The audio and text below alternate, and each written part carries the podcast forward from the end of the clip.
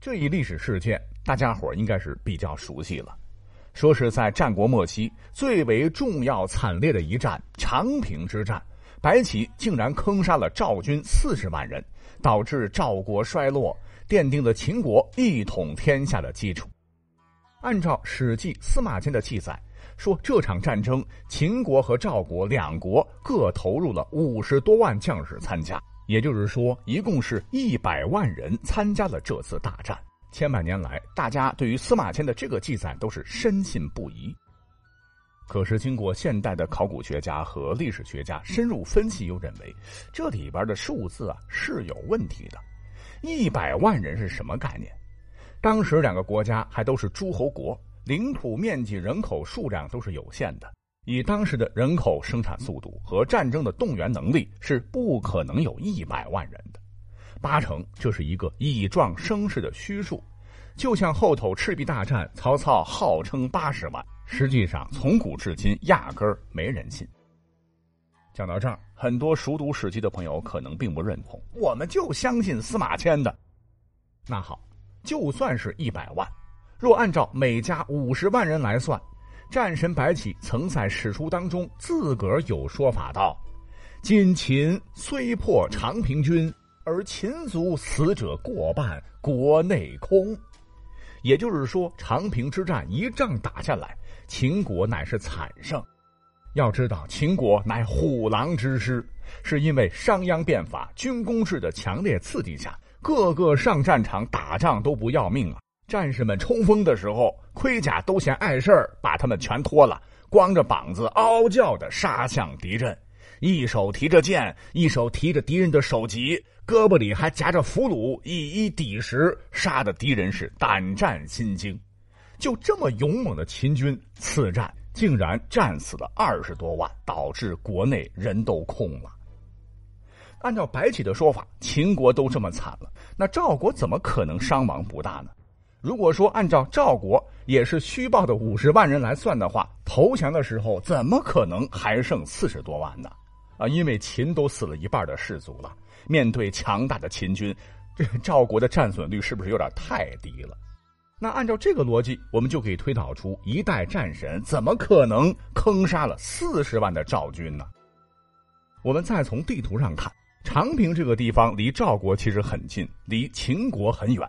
上千里之外，秦国聚全国之兵五十万人，劳师远征。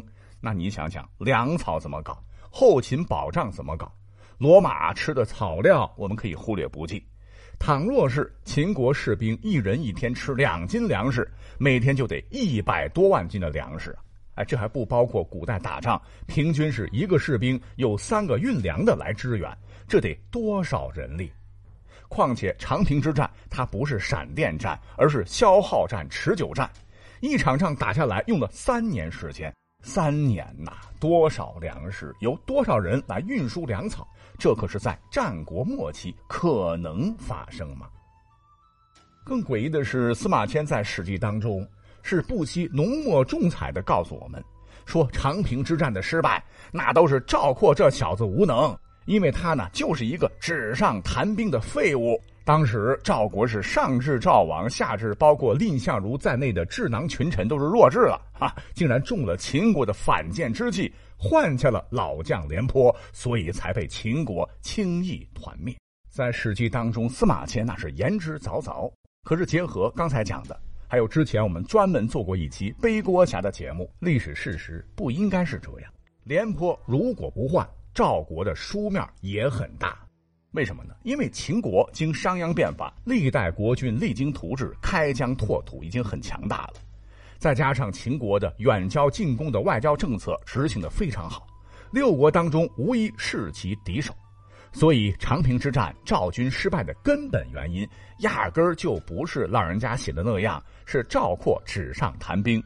实际上是由于当年胡服骑射的荣光早已不在的赵国，其综合国力和军事实力已经远远落后于强大的秦国，所以长平之战对于赵国来讲一定是凶多吉少。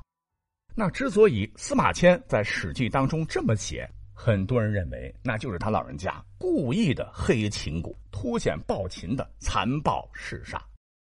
再者说了，司马迁是汉家人，汉朝是夺了秦的天下，和秦势不两立。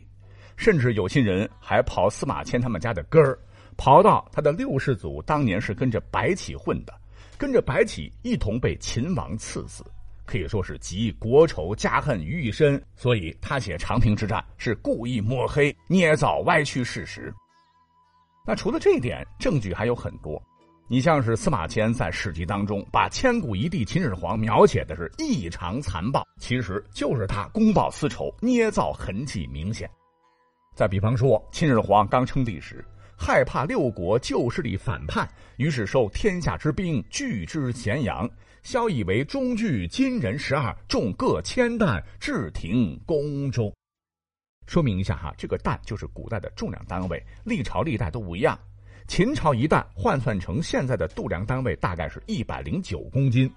那么，按照司马迁《史记》的说法，说秦始皇当时把全天下除了自个儿军队的。几乎所有的兵器都收缴上来，铸成了编钟和历史上鼎鼎大名的十二个大金人。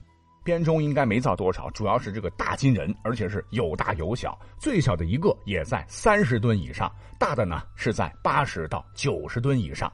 十二个金人加起来差不多是一千吨，听起来好像挺重的，可是问题呢就出在这个一千吨，啊，因为我们要知道。我国早就从铜器时代、铁器时代过渡到了农耕时代，炼铜、炼铁技术当时世界领先。那打了这么多年仗，一个赵国长平之战就有五十万将士，又是剑又是戈又是盔甲的。秦国建立起横贯东西、幅员辽阔的一个大帝国，严刑峻法之下，一共才收了天下兵器一千多吨。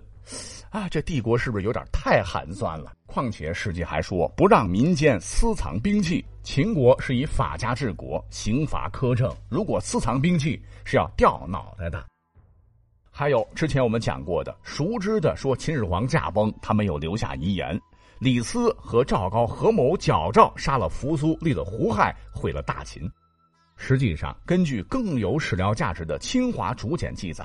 说秦始皇临终前，正是由他本人同意胡亥继位的，跟李斯和赵高压根儿就没关系。结果让这两个人背了千古的黑锅，等等，都是剑指司马迁，说他老人家才是真正的专业秦黑粉儿。